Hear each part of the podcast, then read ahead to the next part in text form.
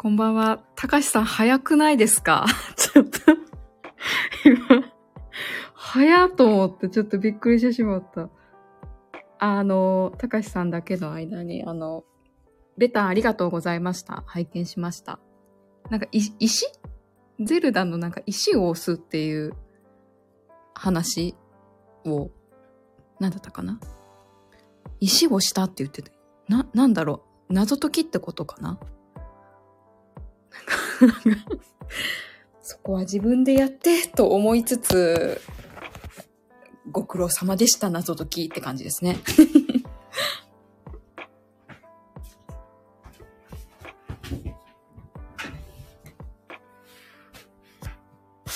ちょっとお待ちくださいね。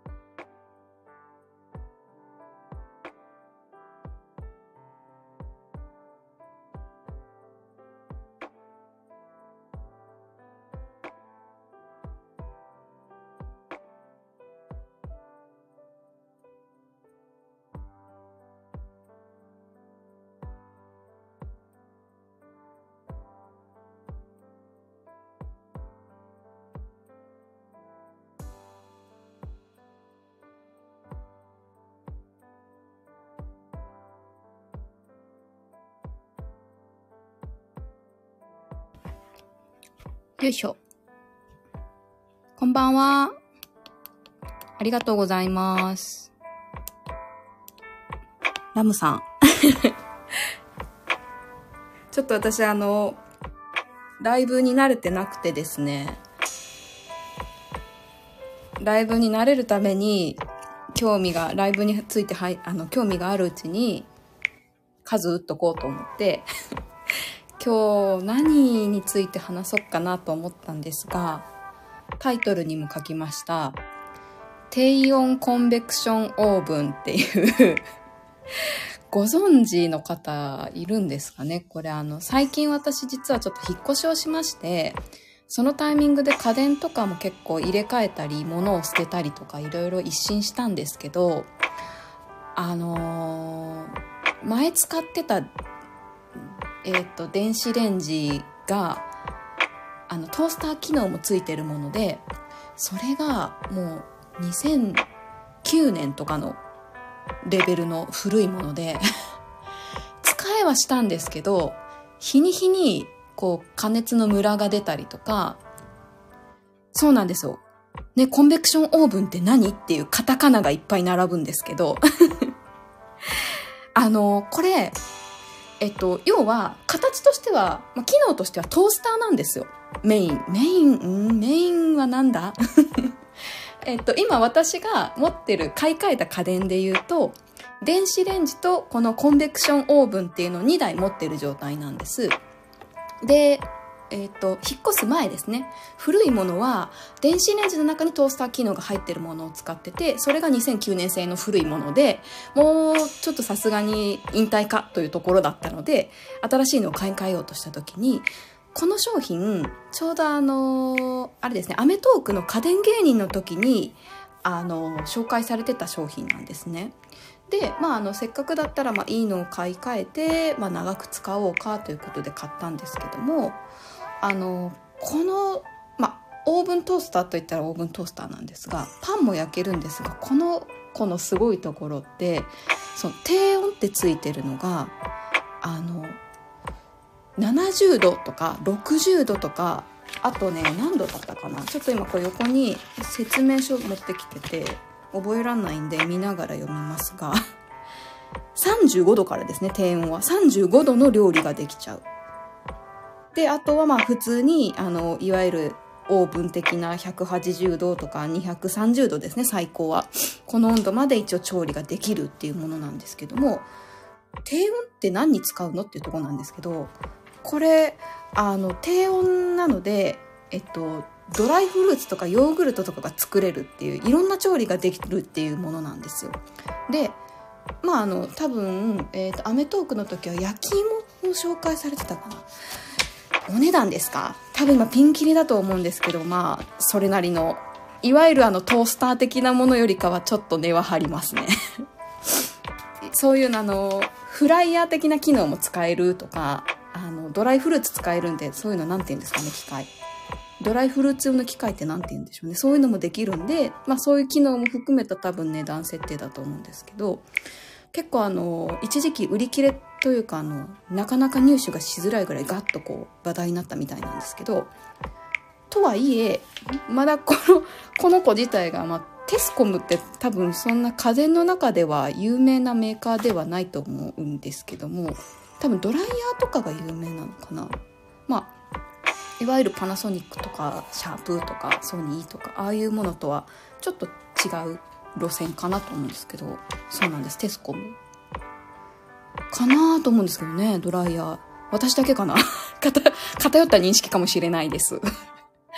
であのまあ使ってみないことにはなれないので、まあ、そもそもがこんな高機能なオーブンを前もってなかったですし調理はもうフライパンと電子レンジのチンだけだったので。そもそも私料理ベタなんですけどそれなのにこういう家電を使っ買ったという。あこんばんは。こんばんは。ゆうママだ。こんばんは。そう料理がそんなにできないのに機能的なものを買ってしまったというものなのでちょっとこの低温コンベクションオーブンさんをちょっと使いこなそうと思っているんですが、早速実は壁にぶち当たってまして。あの、今日実は唐揚げ作ったんですよ。そもそも私揚げ料理全然通ってこなかったというか、あの、まあ、そんなに揚げ物、脂っこいの、あの、胃腸が弱いので、揚げ物ダメなんですよそんなに量食べれないし胃もたれしちゃうしなのであの YouTube YouTube 見てらっしゃるランさん。YouTube でえ何の YouTube ですか？このトースターの？紹介の？でもそうなんです。揚げ物私そんなに苦手なんですけどまああの鶏肉は好きなのであの揚げずに唐揚げできたらいいなと思って見てたんですけどあのー、うまくはねできたんですよ。ただ結構そのやっぱ鶏の脂があるからか庫内が結構汚れちゃうんですよね。あのーあ検索してくださったんですね。なるほど。なんかねいろんな方が多分作った動画とか上げてますけど結構有名なのはあのビーフジャーキーも作れるみたいな。うんうんうん。そうなんですよ。で唐揚げ作って結構庫内が汚れちゃうんであの揚げ物の料理自体はすごいハードル下がったんですけどその後の結局その庫内の掃除とかは大変だなと思ってでなんか気づいたらそのヒーターのところがちょっと黒ずんでたりとかしてこれはどうやってお手入れしたらいいんだろうとかいうのもあったりあとそのドライフルーツが作れるっていう低温調理機能ですね。一応ちょっとあの説明書を見ますとなんか野菜とか果物ですね。あのかぼちゃとか人参とかレモンキウイみかんりんごバナナブルーベリーをおおむね70度から90度ぐらいで低温で送風というかファンか中の空気を入れ替えてあの調理できるようにしてあえっとですね低温コンベクションオーブンっていう家電の話です。ゆわまま。ゆわまさん。このき、きた、聞き慣れないカタカナですよね。このコンベクションオーブンっていう ラムさんありがとうございます。打ってくださってる。テスコムってとこから出るんですけどね。で、これあのー、その低温調理で、そもそもドライフルーツって低温で調理するんだっていうとこも知らなかったんですけど、多分焦げちゃうからですよね。あ、高橋さんこんばんは。ようこそ。今日はあの、コンベクションオーブンの話です。あ、ゆま、ゆま、ありがとうございます。高橋さん、レターありがとうございました。皆さん、アプリ使いこなしてる、すごい。あ、そうそう、低温。そうなんです。なんか、トースターってやっぱ高温なのでカリッと焼くとか、こう、グラタンみたいなものをがっつり焼くみたいなのがメインだと思うんですけど、これ面白いのが、そのトースター機能とかも持ちつつ、オーブン機能も持ちつつ、あの、70度という絶妙な温度での調理もできると。なので、焦げずにドライフルーツがちゃんと水分を抜けた状態でしっかりできるっていうもので、めっちゃ気になると思って、あの、果物を近くのあの、ちょっと八百屋的なとこは近くにあるのでね、買いに行ったんですけど、時間が悪くて、なんかあの、リンゴとかバナナみたいな美味しいやつが全然売ってなくて、で、まあ自分が使いそう、食べれそうな果物で何かないかなと見た時に、レモンがあったんでね、ドライフルーツでレモン早速作ってみたんですよ。で、結構時間かかるんですけど、あの、ちゃんと水分が飛んで、カリカリサクサクというか、あの、ドライな状態ちゃんとできたんですよ。ただ、フルーツじゃないなので、あの、あ、お疲れ様です。お風呂行ってらっしゃいませ。あったかくして帰ってきてください。あ、ていうか、ゆっくり帰ってきてください。全然。大丈夫です。わざわざありがとうございます。聞きに来ていただいて、いってらっしゃい。そうですよ。レモンのドライフルーツ作ったんですけど、フルーツじゃないんで、そのまま食べるにはめっちゃ酸っぱいし、あ、使い道考えずに作っちゃったと思って、なんかとりあえずドライフルーツができることは分かったんですけど、それを何に活用するかっていうのが、結構あのー、私の中で課題でして結構どうしよっかなと思ってて。まあ多分りんごとかみかんはあのー、そういういわゆる食べて甘いフルーツなんかはいわゆるおやつにできるぐらい味が濃縮して美味しくなると思うんですけどレモンはちょっとねどう使ったらいいんだろうと思って。あーそもそも、そもそも私ケーキ、あんま、ケーキ作るとかちょっとハードル高いです。まずそのケーキを作るところからもう一回あの山登り始めていかないといけないんで、私。で、み、みんな、みんなケーキとかやっぱサクッと作れちゃう感じなんですか？トッピング生クリームも、ちょっと、泡立てるのも、ちょっと、めんどくさいとか思っちゃうかもしれない。いかん。いかんいかん。そんなこと言ったら、このせっかく買った家電を持ち腐れてしまう。でもそうなんですよね。フルーツだったら、そういう、あの、なんていうんですかね。ケーキ作りの材料とかにもできますよね。あの、チョコレート、あの、ダークチョコレートかけたりとかして、ああいうの、なんて言うんですかね。そういうお菓子作ったりとかもできると思うんですけど。うんレモンはどうしたらよかったんだろうっていうのをちょっとググろうかなと思ってせっかくなら配信ライブしながらググろうかと思ったんですがみんなドライフルーツって何に使ってんだろうな？レモン。うん。レモン。うん。っていうかあのレモンは多分あの皮のところだけドライにして身は多分絞っちゃった方が良かったのかもしれないな。作った後に気づいちゃった。結構いいレモン買ったんだけどな。レモンドライ。ドライフルーツで検索してあげる。あ出てくる。あととと。輪切りレモン。あでも輪切りレモンのなんかお菓子あるんですか？これってレモンだけなのかな？砂糖とかまぶしてあるのかな？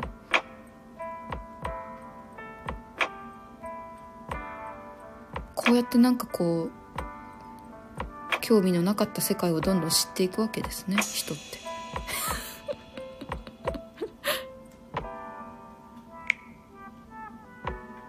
ドライフルーツあーでも結構いろいろあるんだな。輪切りレモン。カルディとかにもあるんだ。あ蒸しパンですか？あ多分パンはあのートースターこのコンベクションオーブンだけじゃなくて実はあのもう一個オーブンレンジもあの安いやつに買い替えてるんですけど多分そっちで多分ねそっちの方ができるかもしれない。どうだろう？焼くトースト焼く。パン？あパン？パン？すごいでも すごい。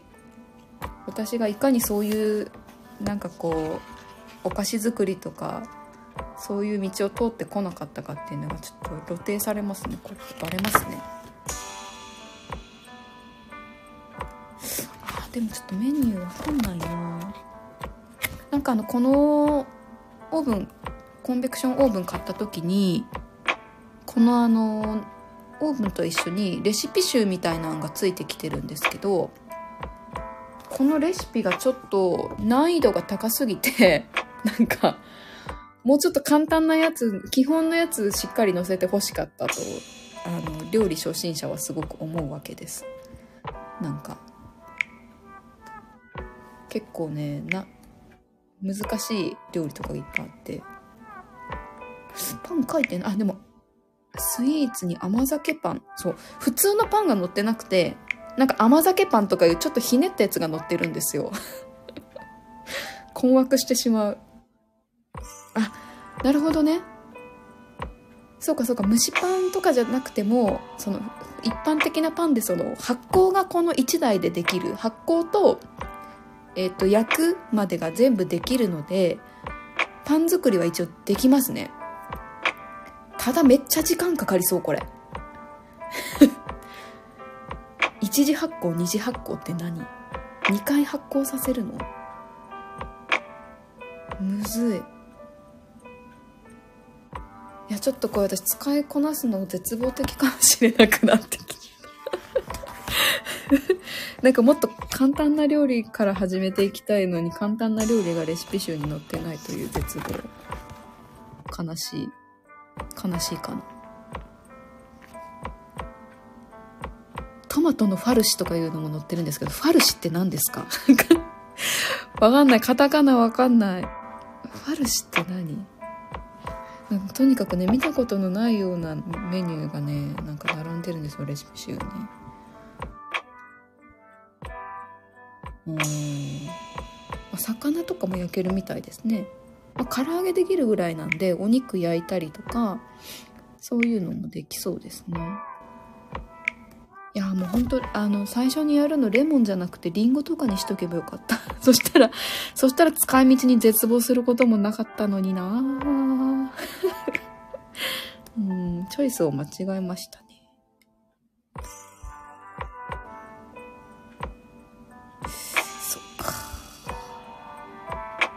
チーズケーキとかも乗ってる。あえ？甘甘酒チーズ？なんで甘酒にこだわってるの？このレシピは。甘酒もできるんだっけ？なんかあの発酵できるのでヨーグルトも確か作れるはずなんですよ。違ったっけな？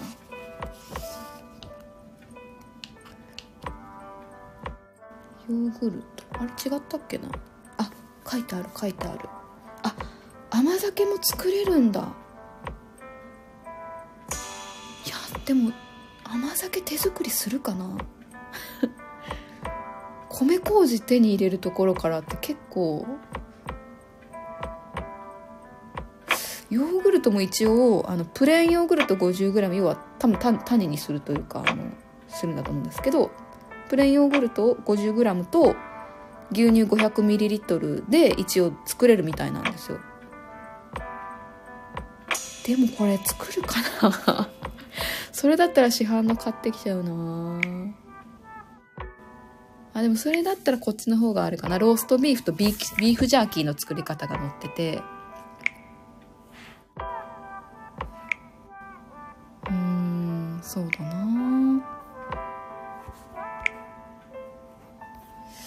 あの結構ビーフジャーキーとかローストビーフはあの YouTube とかでも作ってる方がいらっしゃっておあら。油淋鶏を見つけてくださった。なんだって？油淋鶏って美味しいやつじゃないですか。あの唐揚げのレベルアップ版みたいな。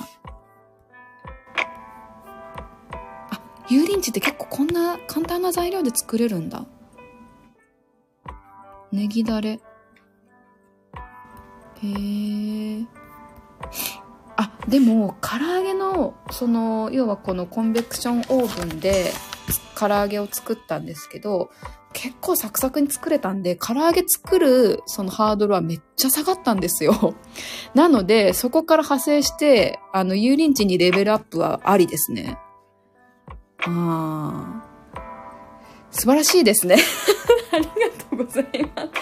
あ、油淋鶏作れるんだ、私。とか、ちょっと希望が持てました。なんか、レベルアップの道筋が見えました。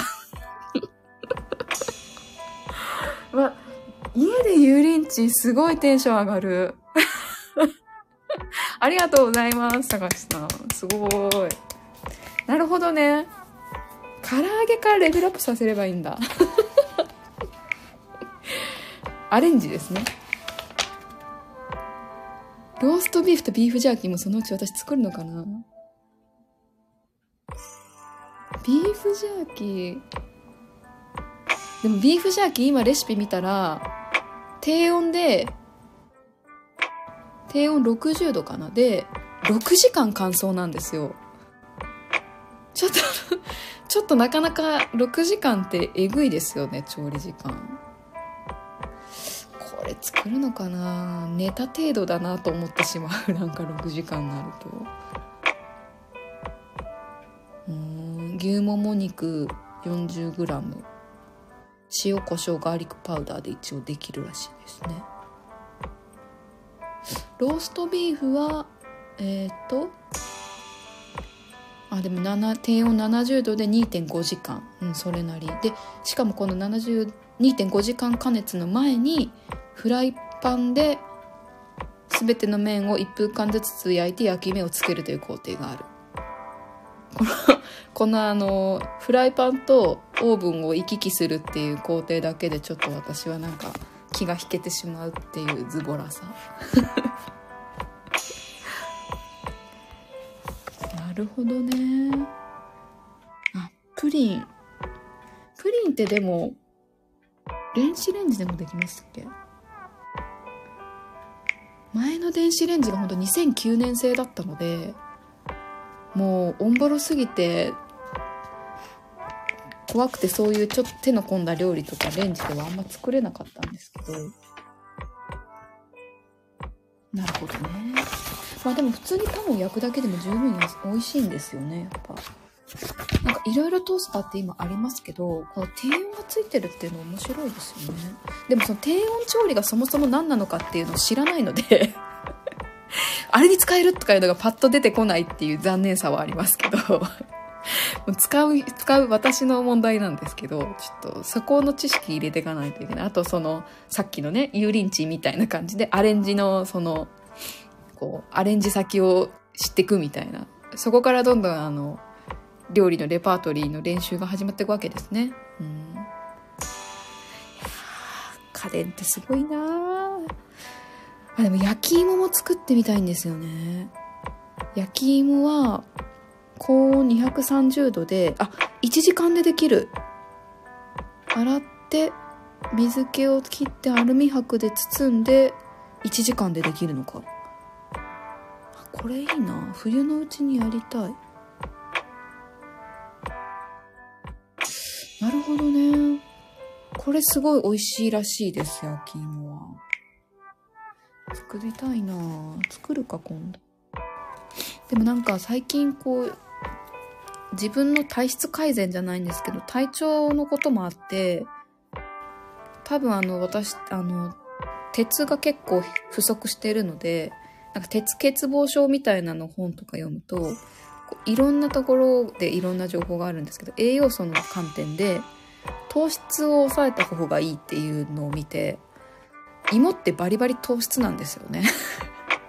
でも私芋大好きなんですよ。どうしたらいいんだろうと思って。パンも好きだし、米も好きだしみたいのも、地獄。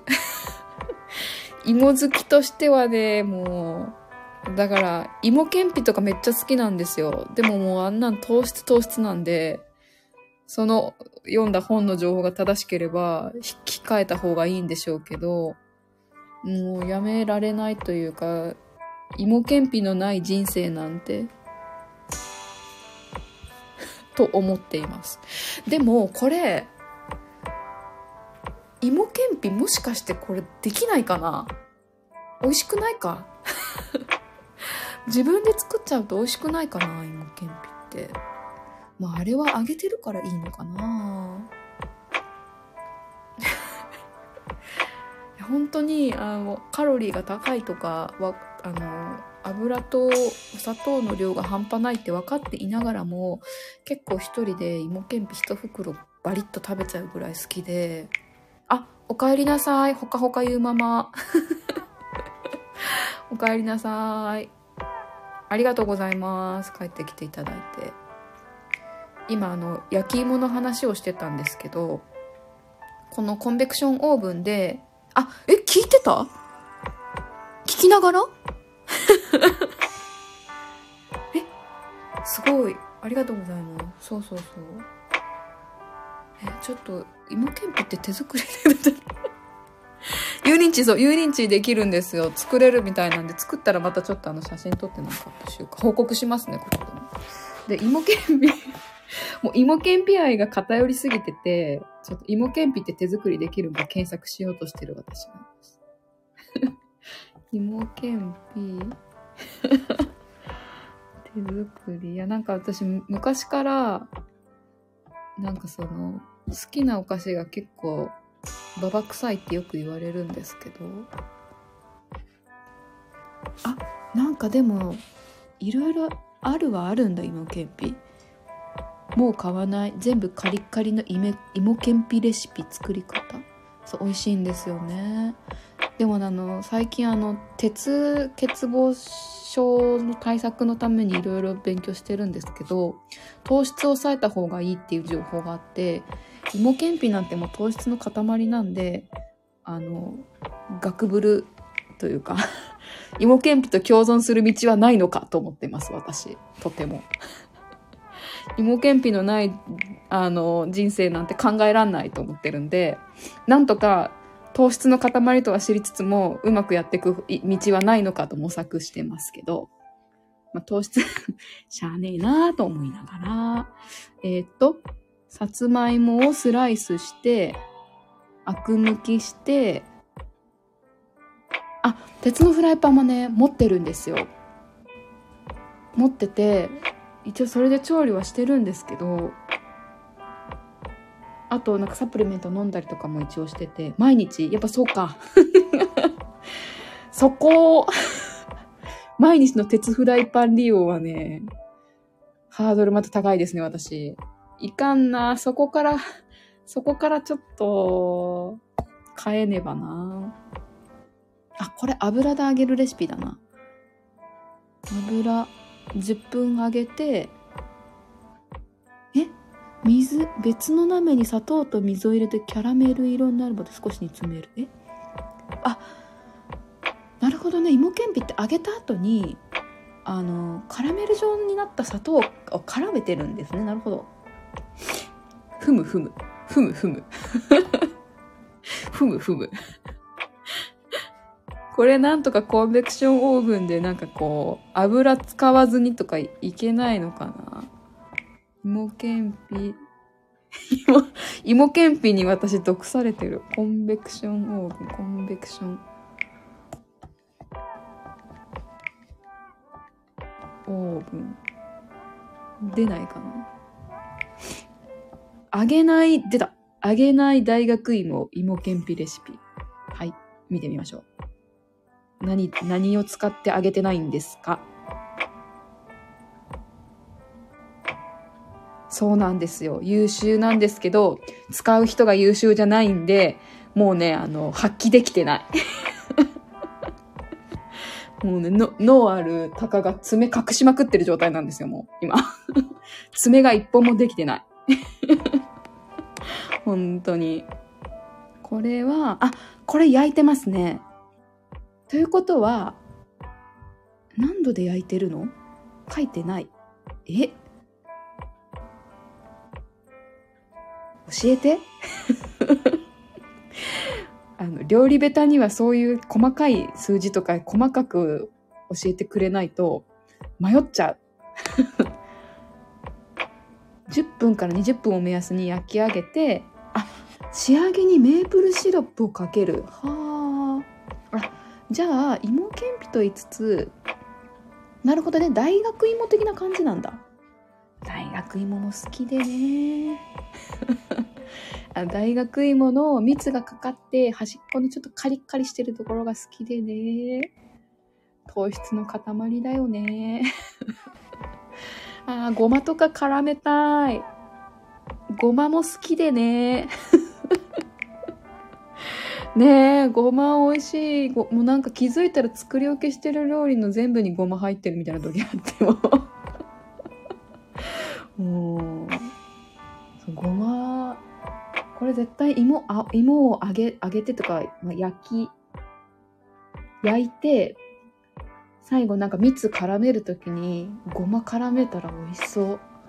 あちょっとテンション上がってきた。あこんばんは。あご存知ですか？この低温コンベクションオーブン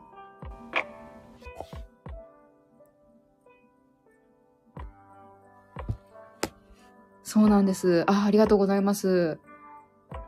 ただね、使い手の問題でね、全然この機能をね、使いこなせてないんですよ、まだ。右往左往してます。もう 買ってまだ間もないのに説明書がもう水とか油でぐちゃぐちゃになりそうなぐらい見ながら 何が何度どうするのみたいなもうそわそわしながら調べながらやってますけどこれちょっと焼き芋もいいけど芋けんぴちょっと今度やってみようかななんか。そうあテスコムだけなんですね。そっかそっか低温。ねそう。でもそもそもその何が低温調理なのかっていうその調理の概念を全然入れてないので私。何できるのっていうとこからのスタートなんですよ。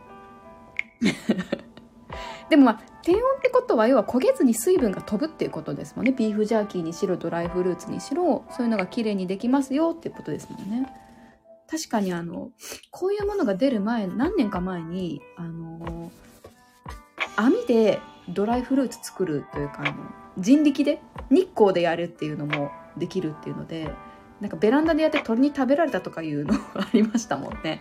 そういうそういう心配もなく作れるということですよね。パンの発酵そうですそうです。パンだけじゃなくてしかもヨーグルトもいけるんですよ。甘酒も作れる。甘酒は発酵してる？してるか。でもその発酵っていうところが料理ベタからするとすごいハードルの高いワードでドキドキしてるんですけどいつか私もパンを焼くようになるのだろうか。それよりは炊飯器であのホットケーキミックスであの なんかパンというかなんというかなケーキみたいなの作ってるだけかもしれないですけど。パンね。えでも美味しいんだろうな。そうさっきそうなんですよ。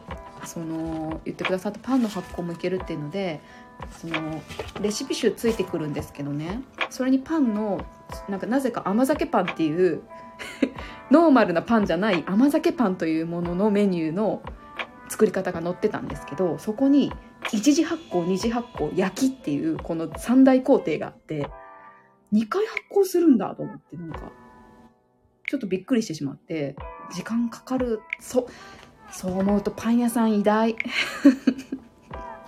ありがたい。朝早く起きて職人さんが発酵とかその焼いて暑い中ねこう焼いてくださって美味しいパンを作ってくださって並べてそれであのパン屋さんでウキウキしながら私が買って食べるという工程。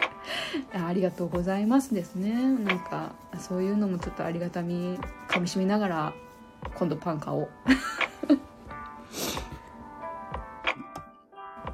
そうなんですよね。あでもそう。で芋好きなんで芋けんぴこれはちょっとまたよく調べて作ってみようか。えちょっと待って。ごまと芋好きなんですけどさらに私のもう一個好きな生姜。生姜芋けんぴっていうレシピがちょっと今ググってる中に出てきたんですけど生姜も好きなんですよ私。あ待って。すごい。この生姜芋けんぴのレシピのページ飛んだらごま振ってある。すごい。空空気読んだのかぐらいな勢いで、すごい。三大好きなアイテム。ちょっと待って。ああ、嬉しい。ちょっと待って、ちょっと待って、ちょっと待って、ちょっと待って。テンションが上がりすぎてしまってる。えっと、さつまいも、砂糖、サラダ油、すりおろし生姜、黒いりごま。あ、すごい。お、あ、ありがたい。200度に予熱しますって書いてある。え、200度で焼くの？あ、ありがたい。さっきのレシピ何度か書いてなかったから、作れそう、これ。ははは。クッキングシートを引き、英語をまぶす。あ、サラダ油と油と砂糖と生姜をまぶして、クッキングシートを引いたオーブンで200度で20分焼く。きつね色になったら30分ほど乾燥。ベタつきがなくなったらごま。これ、これです。これですわ、私求めてたのは。すごい。すごい、この作りましたよみたいなコメントがレシピのその下に載ってるんですけど、極めたいって言ってる人がいる。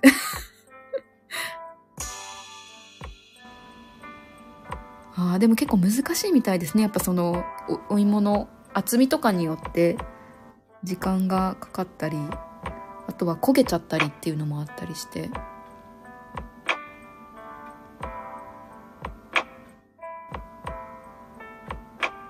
あなるほど。オーブントースターでも焼いていただけますが、焦げそうになった場合はアルミホイルをかぶせて調整してください。なるほど。待って、アレンジ、塩芋けんぴもできるの？やばい。派生しまくる。楽しみ。ちょっと待って、この 止まらないわーい。このあの、なんて言うんですか？ネットサーフィンが止まらないじゃないけど、このサイトを今見てて、このレシピの下にさらに関連のレシピが出てくるんですけど、芋レシピがめっちゃいっぱい出てきて、その中に、さつまいもプリンとか出てくるんですよ。やばいぞこれ、でも、ちょっと待って。さつま、あ、さつまいもプリンにもごま乗ってる。さては、さては、ここの、このレシピ考えた人もごま好きだな。いや、ちょっと待ってよ。プリンも、確かね、レシ、レシピっていうか説明書にあった気がする。プリンの作り方ある。ということは、これも作れる？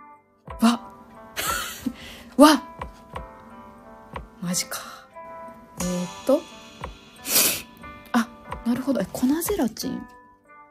あ、これまたこの説明書とは違う、違うメニューだ。あ、なんか飛ばしてくれてる人がいる。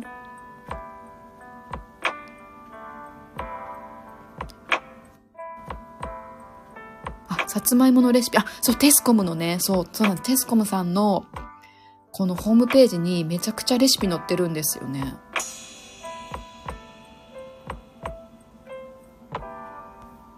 これでもなんか、あ、バニラアイス乗せてんのか？おしゃれだななるほどね。あれですね、あの、世のインスタグラマーさんじゃないですけど、そういう映像とか、絵絵をこう世に発信する人たちって偉大ですねその食べ物とかは。組み合わせそうやってね何が美味しく見えるかみたいなのを組み合わせてこうね写真撮ってホームページ載せてるわけですけど。なるほどバニラアイス載せればいいのか。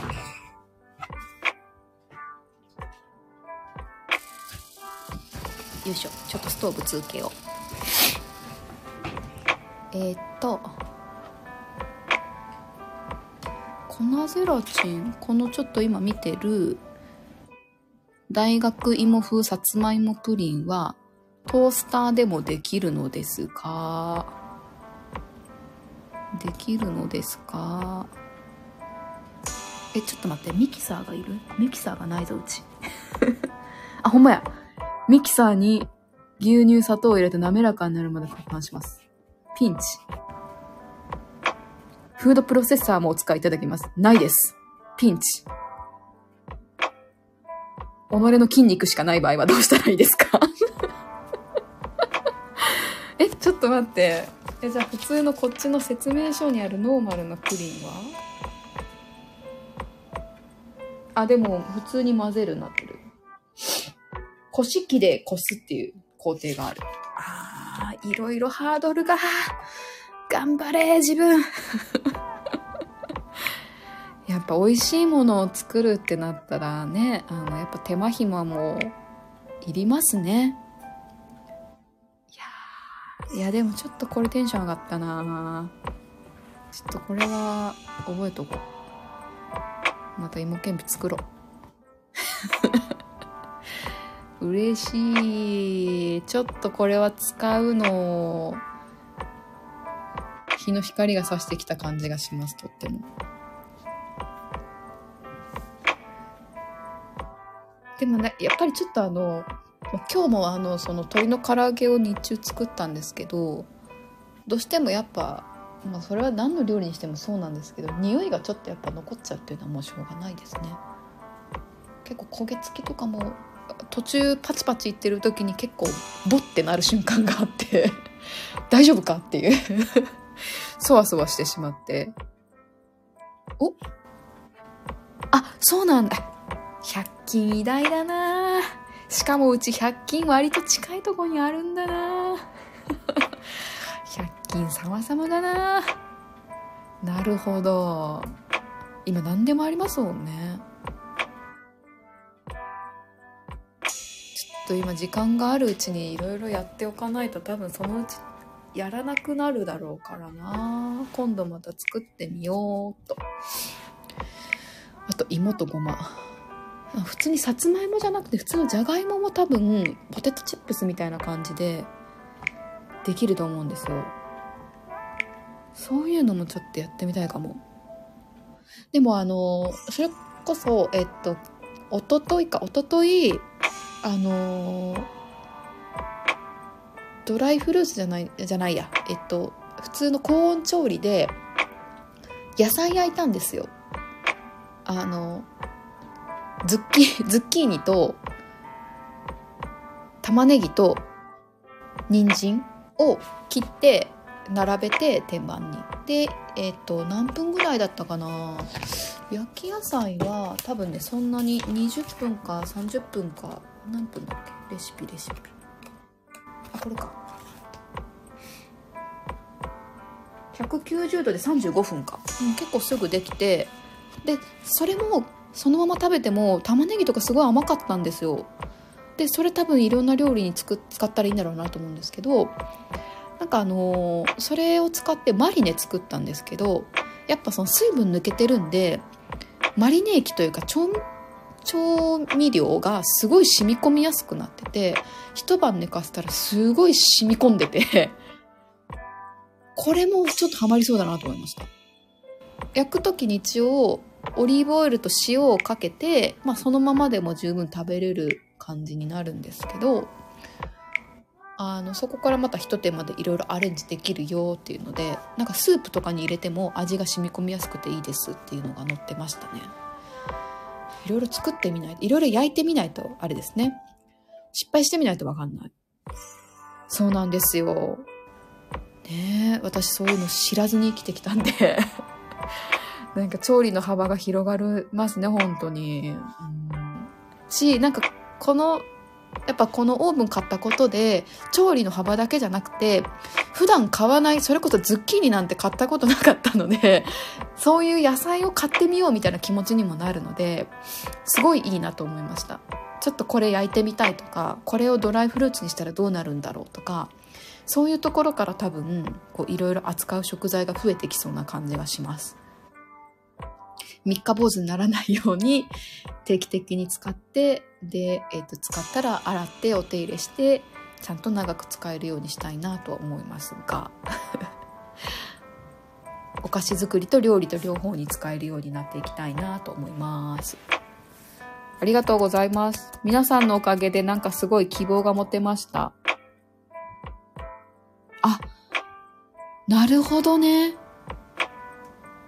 余熱がほとんど、あ、そうなんだ。私実は、あの、その前使ってたオーブンレンジというかあのトースター機能のついてるオーブンレンジが2009年製だったので、あの、一応トースターは、機能はこっちのコンベクションオーブンを買って、レンジ機能は別であの、新しいの買ってオーブンレンジ買ったんですよ。で、そっちにも一応そのオーブン機能ついてて、あの、唐揚げとかも向こうでできるし、焼き魚とかもできるんですけど、そうなんですよ。余熱がやっぱりすごいいるんですね。なるほど。そうそうあとはやっぱあのオーブンレンジだと向こうで結構あのご飯温めたりおかず温めたりって向こうは結構いろんなおかずをこう出来上がったものを温めたりすると思うのでそうなると結構あのこの前魚焼いた時に匂いが結構すごくて脱臭機能もついてるんですけどちょっとやっぱり魚の匂いがあるところで白米を、まあそれ美味しいか。白米の燻製じゃないけど、なんか、匂いが移っちゃうとちょっと嫌だかもなとか思ったりして、まあ、それも多分お手入れ次第なんでしょうね、多分。脱臭機能と、あれですね、あの、水蒸気できちんとこう、油汚れとかも落としつつでお手入れしていった方がいいんでしょうね。そうなんです。だからこの使い分けも結構今、似たようなメニューがどっちもできるって言ってるんで、どっち使うみたいな。なんか、テスコムか、それともオーブンレンジか？みたいな感じになってて、どっちを使っていくといいのかっていうのをこれから自分がこうコツを得得していかないと使いこなしていかないようになるんで もう試行錯誤ですね、これからどんどん。いや、今家電ほんとすごく進化してますよね。こう、ボタン一つで調理できるとか、あの、私が買ったオーブンレンジ買い機種なので、そんなにこう、スチームがとか、自動メニューがめっちゃあるとか、電子パネルついてるとかいうようなんではないんですけど、あの、今結構上位機種の高いやつとかだと、なんかもうお任せメニューでも、とか、なんか材料からこう、逆引きしてレシピそのレンジで調べれちゃうみたいなのがあったりするんですよね。まあでもそれお金かけるんだったらググるかなと思いましたけど あとはあのヘルシオとかみたいなあの水蒸気というかなんというかああいう調理系の家電とか楽なのかもと思いましたけど使い慣れるまでが結構大変そうだなと思うのでやっぱりそこはレンジでとレンジ機能が一番使うだろうということで買い機種を買いました私は。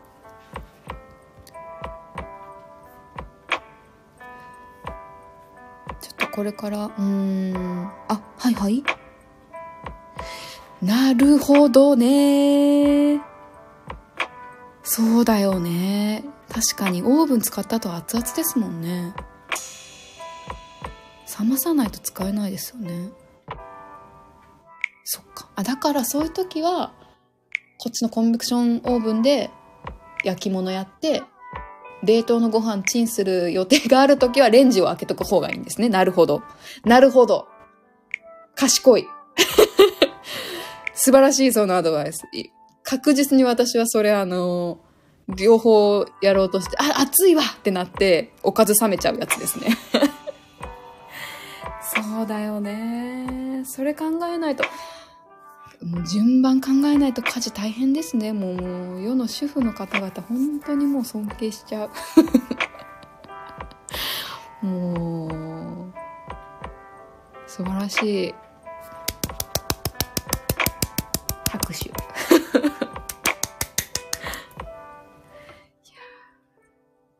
いや、でもこうやってなんかいいですね。皆さんから知恵もらいつつ、検索しながら、こう、いいレシピをゲットしつつみたいな感じだと、自分一人じゃ思いつかないアイデアとか、たどり着けない知恵みたいなところに行けるんで、ありがたいです、本当に。ありがとうございます。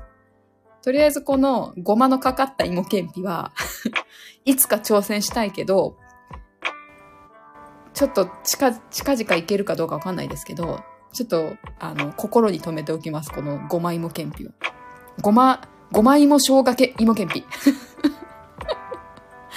冬の間に作りたい。焦がさないように頑張りたい。で、あと、さっき最初の方に高橋さん教えてくれた油淋鶏とか、油淋鶏もいけそう。頑張りたい。えー、嬉しいです。汗かく。あありがとうございます。もし差し支えなければ、今日のライブってたまたまフラットお越しいただいたんですか？えー、ありがとうございます。やります。鼻水出る。ちょっとあ変な汗かいちゃう。ありがとうございます。うそーんすごいご縁。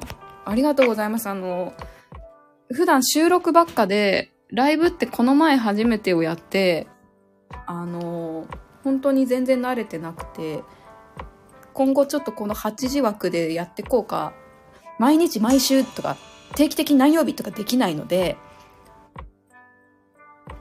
あ、なるほど。そこもですね。そうですよね。いろいろ、なるほど、なるほど。ご存知でしたもんね。こう、いろいろ家電のことを。そうなんですね。ありがとうございます。ただ多分私多分この家電以外の話になるとゲームの話ばっかしちゃうと思うので 収録の方もほとんどゲームの話をしているので、あの、刺さったものがありましたら ぜひ聞いていただいて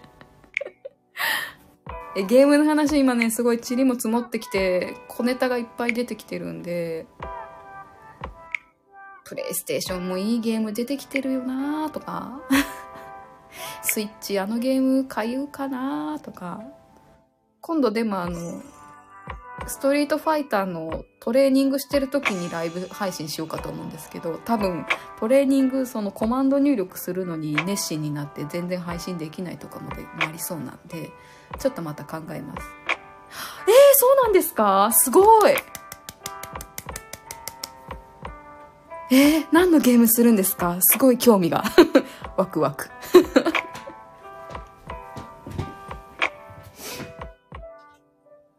え、ゲーム配信ってでも、もちろんあれですね、プ、プレイしながら喋るわけですもんね。あこれまた、頭駆使するやつですね。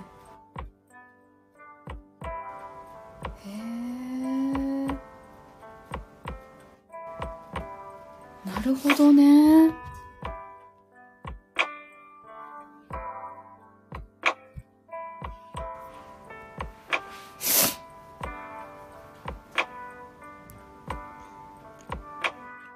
え、素敵。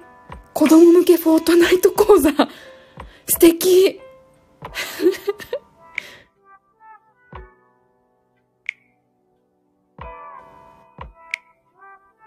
いや、でもそれ、なんかあれですね、あの、プレイのその、こうやって攻撃するんだよとか、こうやってこのアイテムこう使うんだよとか、このキャラクターこうだよとかいうの、プラス、なんかその、あれってオンラインではいろんな方とバトルするじゃないですが、なんで、なんかその倫理観みたいなのもちゃんとこう、しっかりと教えてくれそうな感じがします。なんか、安心感がすごい。ね、そう、講座があるんだ。まあ、今 e スポーツの時代ですから教育としてというかちゃんとそういうふうに子供に教えるっていうジャンルがやっぱりできてるんですねすごい知らなかったですスコラボ？あちょっとググるんで、あ、ちょっと待って、あの、この、えっ、ー、と、芋けんぴのページは消さないように、新しいページを出して検索します。ちょっと待ってください。えっと、スコラボ、スコ、スコ。スコ。ラ。あ、出た。スコラボ。オンライン学習サービス。芋けんぴ。芋けんぴ、そうなんですよ。芋けんぴ好きなんです。スコラボトップページ。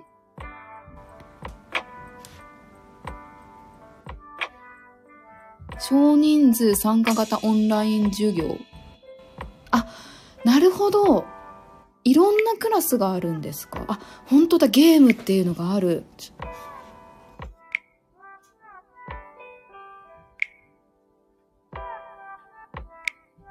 え、いらっしゃるんですか？そわそわ。あ、スマブラもありますね。スマブラで e スポーツ入門。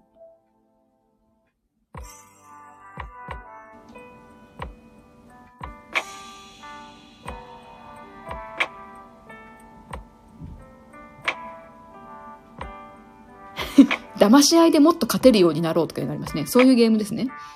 あー、アマンガス。はいはいはい。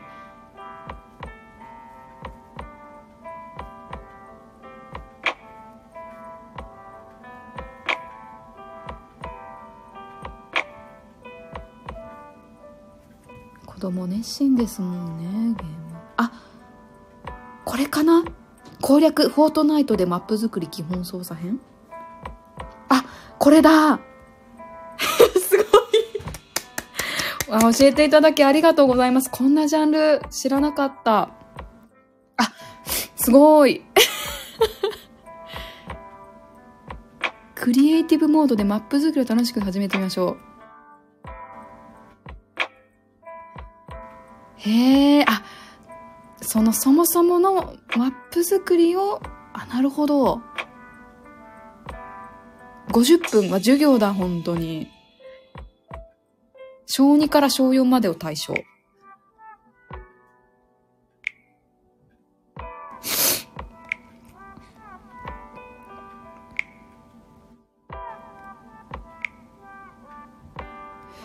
え、面白いです。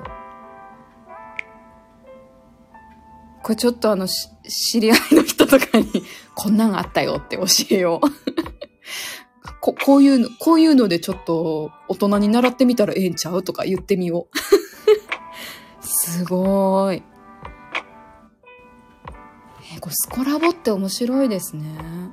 いや、なんか、ありがとうございます。こうやって教えていただけるのすごい嬉しい。自分の知らない世界がまた広がりました。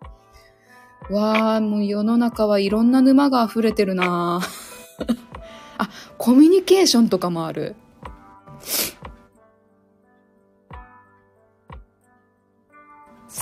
素晴らしいな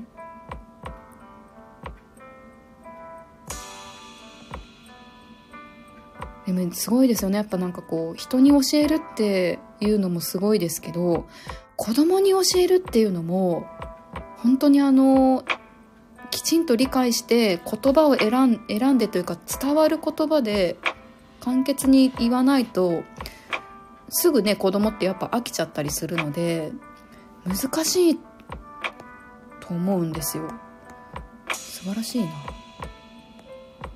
面白い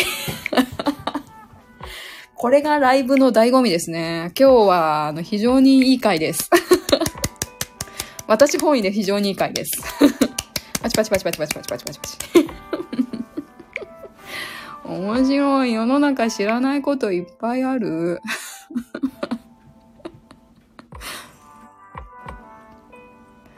あの、全然関係ない話になっちゃうんですけど、これまたあの別でライブか収録かで話したいなと思ってるんですけど、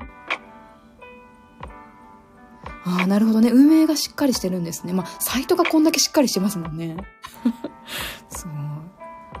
あの、私ちょっと、引っ越しの前に、たまたまご縁があって、あの、1日もしくは2日間かかる、で、しかもそのゲームの、ゲームマスターをするためには、フィンランドか北欧かどっかに行って資格を研修を受けないとゲームマスターになれないっていう、トランスフォーメーションゲームっていうゲームをやってきたんですよ。で、まあそれゲームという名はついてるんですけど、まあジャンルで言うとボードゲームなんですけど、ちょっとスピリチュアル的なとこも含みつつ、こう、引いたカードにいろんなキーワードとかテキストが書いてあって、そこからゲームマスターがこうそれを読み解きながら、盤面でこういろんなマスに止まりながらこうやり取りをしながら、自分のこう人生を紐解いていくみたいな。で、テーマがあって、自分が決めたテーマに対する回をいろいろ自分で模索していくみたいなゲームなんですけど、このトランスフォーメーションゲームやって、最終的に私が、なんかあの、最後に1枚だけカードを引いて、なんかその、お持ち帰りというか、今後見守ってくれる天使を、守護霊を持ち帰りますみたいな、ちょっとスピリチュアルな回があって、そこで引いたのは私、 joy だったんですよ。 joy で、それ、要は、喜びとか、その、楽しいこととか、まあそういうふうにと私は捉えたんですけど、そういう時に、やっぱりこういうその自分が趣味でやってるラジオとか、好きなゲームとか、そういう話をして自分が楽しいっていうのを大事にしなきゃいけないんだなっていうのをすごい、あの、突きつけられたというか、ハッとしまして、そういう意味もあってちょっとこのラジオも復活させて続けてるんですけど、まさにその今私、 joy の状態なんですよ、今。すごいと思って。で、しかも、それを引っ越し前の、一個前に住んでた土地でそのゲームに参加したんですけど、そのゲームマスターの方が、あの、各地を転々としていろんなボードゲームとかをやってる方なんですけど、なんとその方が、今次引っ越した新しい土地に、の近くで、今度ゲーム会やりますって言って開くっていうのが分かって、明日行ってくるんですけど、それもすごいなと思って、なんかあの、ご縁がつながっていくじゃないんですけど、なんか引きつけるじゃないけど、その、なんていうかな、自分が動けばなんか縁も動いていくし、 joy なこともどんどん自分に引き寄せてくれるんだなと思って、ライブやってよかったなと思いました。すごいすごい。ありがとうございます。またあの、配信もゆるゆるやりますし、ライブもだいたいこの夜ぐらいかな、多分、を目安にやっていきたいなと思いますので、またぜひあの、何か時間がありましたら聞きに来ていただければと思います。そうです。ご存知ですか？トランスフォーメーションゲーム、そうです。めっちゃあの、日本人には向いてない感じがするというか、ちょっとやっぱスピリチュアルな部分もあるし、言葉も英語というかまあ他の言語から和訳してる文章なのでちょっとわかりにくかったりするんですよ。なので多分ダメな人はダメだろうなっていう感じなんですけど、スッと入る人は多分スッと入るゲームで、あ、そうなんですよ。教会があって、このゲームマスター要は進行役、ファシリテーターですね。をするためには、そこのあの、研修に、北欧のどこだったかな？に行って、研修受けないといけなくて、できない。じゃないと開催しちゃいけないってやつで、すごい面白かったですよ。まずその天使の概念がまあ日本人に浸透するのかっていうとこなんですけどね。守護霊みたいなところとか。守護天使か。うん。私、その、ボードゲーム、トランスフォーメーションゲームするときの、そのゲームをやるときの守護霊も、第三守護霊まで呼べるんですけど、私その時引いた守護霊、プレイっていう遊びっていう天使を引き、引いてて、それも自分的にすごい嬉しくて、なんか、ゲーム好きだし、なんか子供気質だから、ああ、それ大事にしろってことと思って、なんかそういうね、こう引き合わせみたいな、言葉の引き合わせみたいなのがあるゲームで、あの、そういうのがなんかその、えっと、苦手な人というか、いや、これはこうだ、これはああだっていうこう、固定概念が強い人とかだとちょっと難しいかもしれないなっていう感じのするゲームなんですよ。それもまたいずれなんかでお話できたらいいなと思います。お、9時です。世間は明日祝日なんですよね。知らなかった。面白かったです。めちゃあの、参加費高いんですけどね。でもあの、私はそんだけ払ってでもやった価値はあったなと思いました。2日間やりたかったです。1, 日の参加だったんですけど、本当は2日間かけてじっくりその自問自答とかやり取りを通していろいろ、あの、こう、盤上をこう、ボード上を回っていく回数を増やさなきゃ、増やしていく方がいいんですけど、1日だとそれがちょっと回数が減るので、皆さん9時です。明日お休みの方もそうじゃない方もいるのかな？明日は？水曜日？うん。そうですね。はいこちらこそありがとうございました。そろそろエンディングとさせていただこうかと思います。香川さんありがとうございました。ああ私もですすごく温かい場でした うん油淋鶏とかね、知らないこと。油淋鶏とか芋けんぴとか、芋けんぴは、芋けんぴは知ってたけど、あれで作れるかもしれないっていうこととか、芋けんぴで頭の中がいっぱい。また何かしらで、はい、配信すると思うので、ぜひ聞きに来てください。では、今日も一日お疲れ様でした皆さん。あったかくしてゆっくり休んで明日祝日お休みの方はゆるゆる過ごしてお仕事の人は頑張って来てください。はい。ではではこの辺で失礼します。ありがとうございました。またお会いしましょう。バイバーイ。